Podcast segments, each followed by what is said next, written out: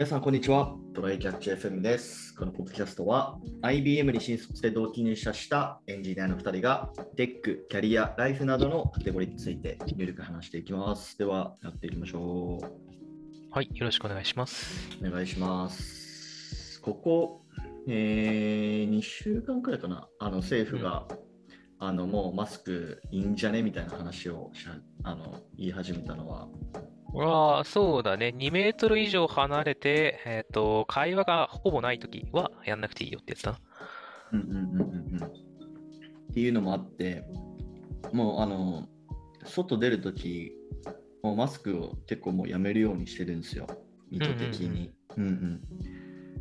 あの、まあ、例えば、なんだろうな、なんかお店とか入るときはなんかちょっとマスクのこう、目がこう気になるから、周りの。うん、だからそれよりこうポケットにマスクを忍ばせて行ってるけど、まあ外歩くときはね、まあ喋らないし、まあ人との距離は2メートル空いてるかっていうと、そうじゃすれ違うときはそうじゃないかもしれないけど、うん。あ、うんあのね、こう、実は厚労省のガイドラインも、あの、屋外ですれ違う程度とか、ランニング、サイクリング程度は、あの、あマスク必要なしになってる。そういう感じで明記されてるんだね。そうそうそう、屋外はそのぐらい緩い。うんうんうんうん。まあそれで、でも、とはいえ、あのーまだ8割くらいマスクしてる。8割、9割くらいみんなマスクしてるよね。まあね、まあ、いちいち着脱するかっていう話もあるから、あの、うん外に今は歩いてるんだけど、あの、これから屋内に入って食事をしますとか、人に会いますってななるんだったら、まあ、マスクつけたままでいいかってなったり、いやーでも今日とかもう30度くらいいってるからね。マスクつけますかって言ったら絶対取りたいけどな、個人的には。そうだね。うん荒川でちょっとサイクリングとか、あの、してきたりしたんだけど、くあの、めちゃめちゃ今日暑いけど、あの、なんだろうな。自転車に乗ってる人はだいぶ減った、マスクしてる人。あ、そうなんだ。うん。でも、うんなんかね、あの、走ってる間はいいんだけど、これは自転車に乗る人に限らずだけど、荒川でたむろしてるような人うんは、あの、かなり結構近距離で大人数でわーわー喋ってるから、はいはいうん、それはガイドラインには沿ってないなと思いながらちょっと見てる。うん、でもまあ普通に走るだけとかだったらさ、やっぱりランニングもサイクリングもちょっとマスクきついじゃん。運動しながらマスクってもうなんかある種の訓練だからね、それは。低酸素訓練みたいになるから。うん、それはやらなくて良くなったのは、まあ、あの、ありがたいし、実際別にそれでめちゃめちゃハーハーやってんじゃなければ、飛沫も飛ばんやろしっていう感じだから、実質そんなにいらないシチュエーションかなとは思うよね。そうだね。そうだから、まだ全然そのしてる人が多いから、うん。まあ、ちょっとやっぱ心細くはなるんだよね。でもまあ、ああ、そうやって、あの外していく人がいいないと、まあその、ね、方向としてはその外していく方向にならないから、そうだちょっね。とした使命感も持ちつつ、俺がその風潮を作ってやるんだという使命感を持ちつつ、でやっぱね、そうだね外であのちゃんと外し、ちゃんとっていうか、ね、外してる人とすれ違うと、うん。なんか、こう連帯感を持つよね。ああ、いいことかもしれないですね。うんあの、石液チケットはね、みんな見直してほしい。あの、なんか石液チケットはマスクしてない人の方が、あの、うん今僕が、あの、僕がすれ違った人が、をカウントしてる限りは悪いんだよね。あっていうあの、明らかにマスクしてる人の方が少な、あしてない人の方が少ないじゃん。うんなのに、僕が屋外ですれ違う、その、僕の目の前でゲホゲホって、もう手を添えずにゲホゲホ咳をしてくる人 は、ほぼマスクしてない人。あ、そうなんだ。そう、ちゃんと数えた。数えてる限り、8割か、8割5分ぐらいかな。が、もうマスクしてない人、マスクしてない人の方が少ないのに。っていうので、あの、しないぞっていう意識は、これからだんだん持つ人も増えてくると思うんだけど、あの、咳エチケットはそれとはコロナとは関係なく存在するので、気をつけてねっていう話は、ちょっとこの場でしておきたいな。いや、でもね、もうやっと、えーコロナからまあ約1年、あ、じゃあ2年、2年経って、ここまで戻ってきたんで、うん。まあ、このままもう、脱コロナまで行っちゃいたいですね。脱コロナってあるかも、なんだろう、わかんけど。まあね、ちょっと、あの、経口治療薬が出てきて、なんかもう安心になるまで、ちょっと突っ走っていきたいですよね。早いとこ。ね。はい、じゃあ、はい本題の方行きましょう。はい。え本題が、はい。えーっと、そうだ、最近、あのーまあそのコロナの話にもまた紐づくけど、うん。えーっと、ゴールデンウィーク明けから、うん。えーし月2回くらい出社してくださいねみたいなお触れが会社からこう出てき始めてるんですよ。ほうほうん、で、まあ、チームで合わせて出社してて、う。うん。なので、各週の金曜日、2週間に1回の金曜日で出社するようにしてて、はい。でまあ、金曜日って結構前からミーティングが多くて、うん。まあ、その1週間の振り返りのミーティングだとか、そういったものが多くて、まあ、ミーティングやるんだったら、その現地、現地というかオフィスでやりましょうっていうことでうんうん。やってて、あのー、一昨日かな、今これ今日曜日に収録してるんですけど、一昨日も出社してて、で、その時はなんか、あのーブレストしたんですよね。はいはいはいちょ。っと新規サービスを考えてて、うん。ブレストをせっかくあのオフィス行くんでしましょうっていうことでミーティング入れてやったんだけど、うん。まあ結構感触としてはすごい良くて、おどんどんアイデアが出てくる。というか、うん、で、はいこれ、あのでもだからといってなんかこうホワイトボードとかめちゃめちゃ使ったわけでもなく、普通にこう、会話をししている中でこうアイデアがすごい出てきた感覚があって、へえう。ん、なんでやろな。なんでなんだろうなって結構考えたんだけど、うん。一つは、うん。えーっと、なんかこう、ズームって、まあ、もうかれこれ2年くらいリモートでこう仕事をし、まあ、ズームでのミーティングにもな慣れてるじゃん。うん。でもいまだにあのディスカッションとかしてると、こう、なんだろう、こう発言のお見合いになったりするするじゃない？なんか、あ、すいませんとか、ねあ、え、え、あ、あえどうぞ、あ、どうぞどうぞみたいな。うんうんうん。うん、これってまあ、ズームだからこそ起きる現象じゃない？あ、リアルでもあるんだけど、ズームだと倍以上あるよねってそう感じ。そうそうそう体感。。うん、で、これを避けるために、うん。なんかその、相手が喋り終わってから、なんかそのすぐ話さないみたいな、なんかその学習をしてると思うんだよね。発言を控えるみたいな。そのそうだね。相手が話さなそうなタイミングを見る、かつ、その間に自分で考えをまとめるから、なんかパッと。そうそうそうそう。パッと言わないぐらいの知らずのうちにこのお見合いを起こさないための学習をしてて、うん。そうすると多分なんか話のテンポがすごい悪くなるのかなと思って。そうだね。なんかう、んやっぱり、ね、ちょっと、リアルタイムでやるよりはテンポ感が悪くはなるよね。そうそうそうそう。で、本当その、なんだろうな、もう 0. 何秒とか1秒とかの、この違い、うんうん。通信のラグレベルの違いのテンポが、やっぱ、その、オフラインで議論すると、それがもう解放されて、どんどんこう、他人、その他者の意見にかぶせせることができるっていうのは、多分、まあ、結構大きい要因としてあるのかなと思って。そうだね。うんで、しかも、その、ラグに加えて、あの、あれがラグがないことに加えてかな？あの、現実で、オフラインで会うとさ、あの、あ、どうぞみたいになった時の譲り方とかも体が割とよく見えるから、あの、そうそうそうパッと、そパッとなんか伝えられるし、う。うんあ相手が喋ろうとしてる時、こう、予備動作で分かったりするんだよね。そうそうそうそう。だから、お見合いがより起こりにくいとかで、やっぱりいろいろやりやすいっていうのと、あの、相手のリアクションがよく見えるとかで、あの、話がしやすいとか、あそれはあるね。うん。まあっていうのもあり、うん。だからやっぱり そのフェイス2フェイスでオフィスでうん。やるっていうのは、まあ、こういうそのブレストとかっていうところに限ってはなんかまあすごいいいなって思ったっていうのが一つとうん。あともう一つオフィスいいなというか、まあ、そのフェイス2フェイスいいなと思った点で言うとなんだろうなそのチームメンバーとこういろいろさ、うん込み入ったディスカッションをしてるときにはい。結構俺の上司とかね、なんかもうあの 頭の回転すげえ速くて、バーって喋ってくる,、くるからなんかなかなか理解追いつかない時とかあるんだよね。そのああ、で優秀がゆえにね。そうそうそうそう。で、それ、ズームで聞いてる時と、うん。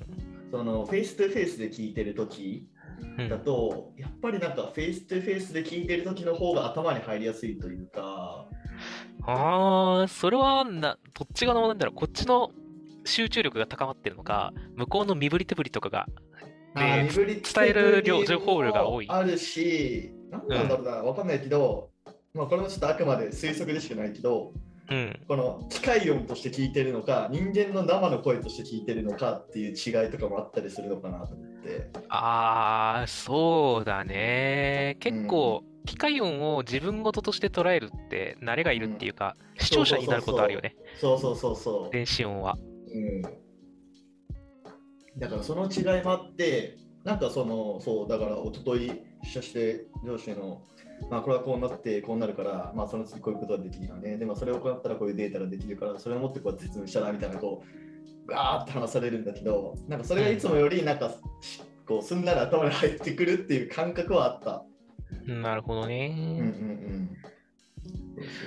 いろいろといいポイントはあるんだなと思ったけど、よくよく考えるとさ、うんあの、それは宮地が出社してみて気づいたことじゃん。うんうんうん。会社側はなんで月2で来てねって言ってるんだっけ？あーえっ、とね、それは、何だったかな？なんか一応理由はあったかな確か。えっ、と、確か月月に2回し新入社員を受け入れるタイミングが確かあるんだよね。1日と15とか、なんかそれくらいのタイミングあ、毎月新入社員を受け入れてるの？そうそうそうそう。えまあまあ、そのえ少なからず1人とか2人とかっていう時もあると思うけど、中途ってこと？あ中途中途。うんうん、ああ、そういうことね。うん。びっくりした。新卒じゃないと、うん、中途で、まあ、入ってくるタイミングがあるから、はい。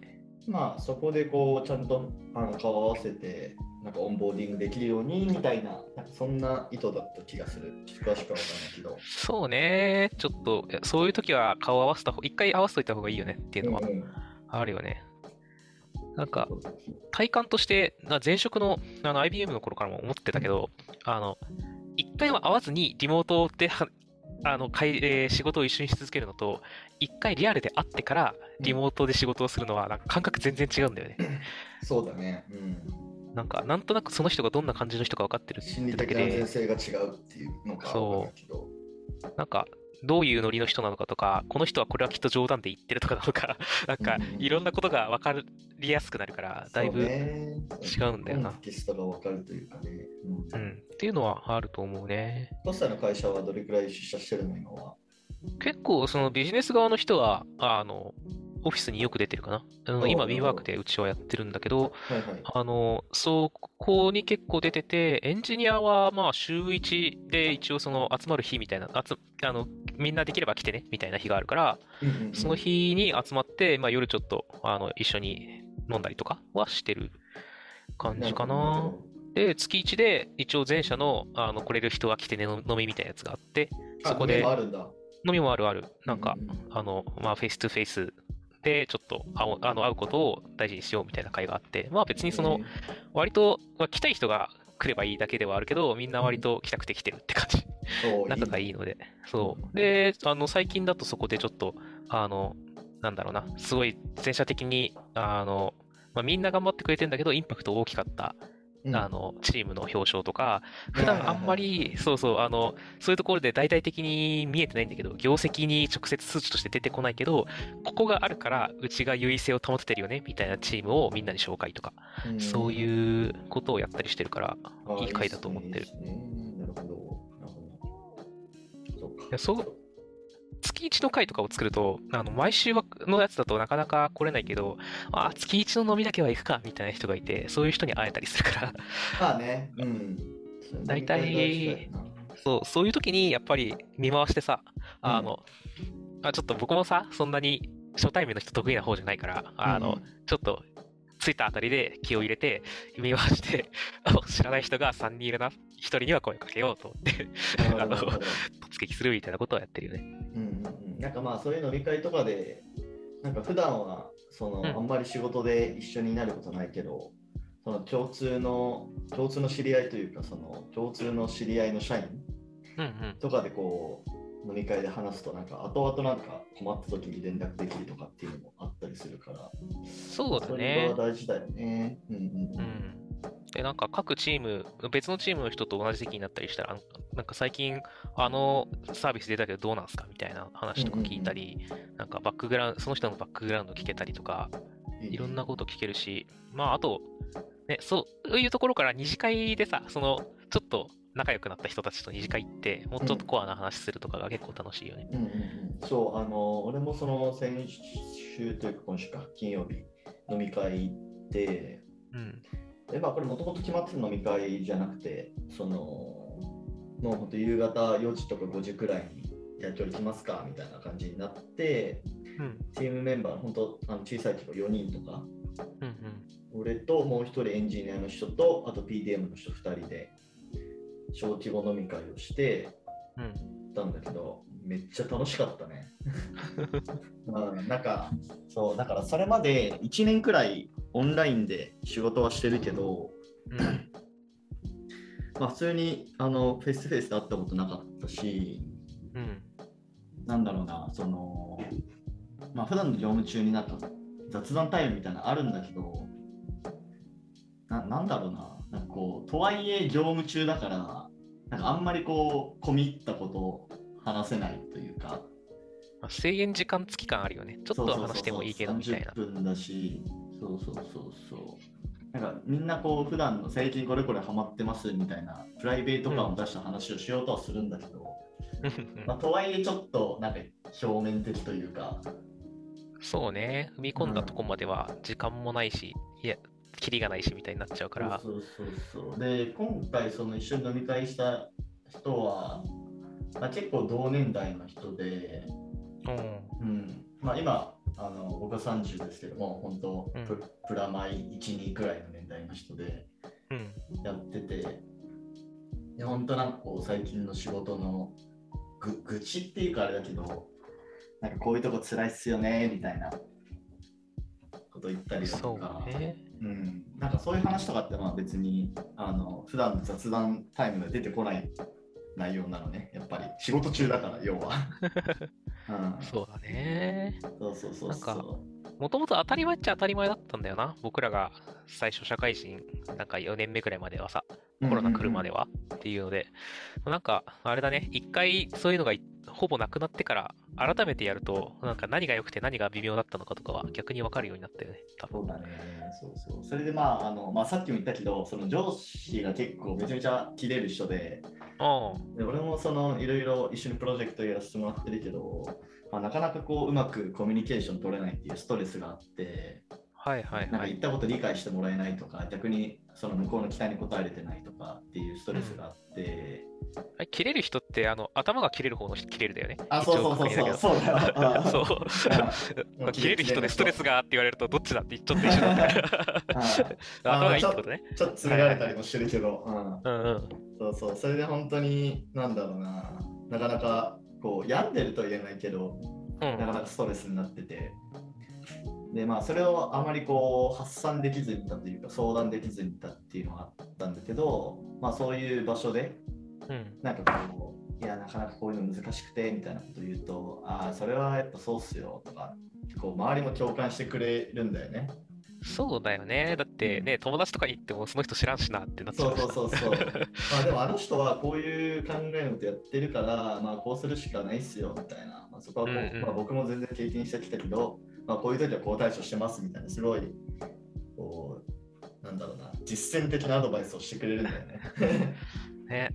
うんやっぱ、職場の人との飲みってそういうちょっと特殊なというか、あの、そこでしか伝わらない話があるよね、やっぱりそう。そうそうそう。でも本当その、そういう中、あ周りにも同じように感じてる人いるんだなっていうのが、まあ、分かったっていうだけでも、なんかこうめちゃめちゃ心の支えになるというか、そうだね。うん。逆にさ、てか逆にっていうのかな、僕らはう、ん。あの、一回そういうのが当然のようにあった世界から、なくなっってまた会ってるから、あれ、うん。あの、勝手がわかるというか、あれだけど、まあそうだね。確かに。あの、多分このポッドキャストを聞いてくれてる人の中で、そこそこのボリューム層であろう、あの、し多分入って2年目とか、くらいの人とか。20代前半くらい。そうそうそう。そもそも知らんよな、その文化をっていう人は、かから見たら、ね、だんだん飲み会が復活してきてるであろう今、どう思ってるんだろうね。確かに確かに。うまくちょ。っと気になるな。うん、まあでも自然と、だって結局俺らが真相の時もまあそうだったわけで、その飲み会というの飲み会で仕事のこうそういうなんだろうな相談とかをするっていうのは初めてだったわけで、まあ、自然とそういう方向にはなると思うけどね。そうだね。で、うんこれから新卒で入ってくるような人たちは、逆にその、今、今2年目とかの人は大学の頃の飲みは知ってるけど、うん、あの、もうすぐ入ってくる人は、大学の飲みを知らない状態に知らないってことか。うんそう。ってなると、またさらに変わってくるかもしれなくて。なるほどね。ね。まあそういうところは先輩とかがね、あのそそういう話題を提供したりつつって感じなのかな？ね。ちょっとどんな感じなのか気になるのでね、あの、うんうんうんもし、体験談とかある人いたら、まあ、ぜひお便りをコメントとかで教えてほしいですね。はい、ねまあでも基本的にまあ今回、まあ、これはそもそもなんかそのオフィスで働きたいタイプの人間だったから、うん。まあ実際そういうのを今回やって、あのまあそういうメリットとかもちゃんとまた認識できてすごい良かったなって思ったっていう話ですね、今回は。はい。はい、では終わりましょうか。はい、ではこんな感じでですね、週2回のペースで配信しているので、Apple Podcast もしくは Spotify でお聞きの方はぜひフォローお願いします。また、Twitter アカウントの方もあるので、こちらもぜひフォローお願いします。質問、コメントなど、えー随時受け付けています。では今回も聞いていただきありがとうございました。ありがとうございました。またね。